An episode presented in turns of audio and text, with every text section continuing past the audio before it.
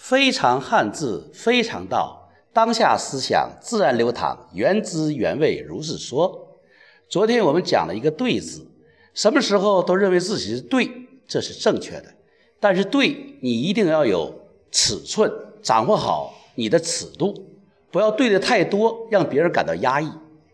那么你对的时候，可能就遇到错的时候。我们一错的时候，我们非常追悔、后悔，让自己受二茬罪。那么我想告诉大家，错也是一个富矿。错字怎么写的呢？是一个金字旁搁一个西，西是什么？是过去的意思。过去的黄金就是错。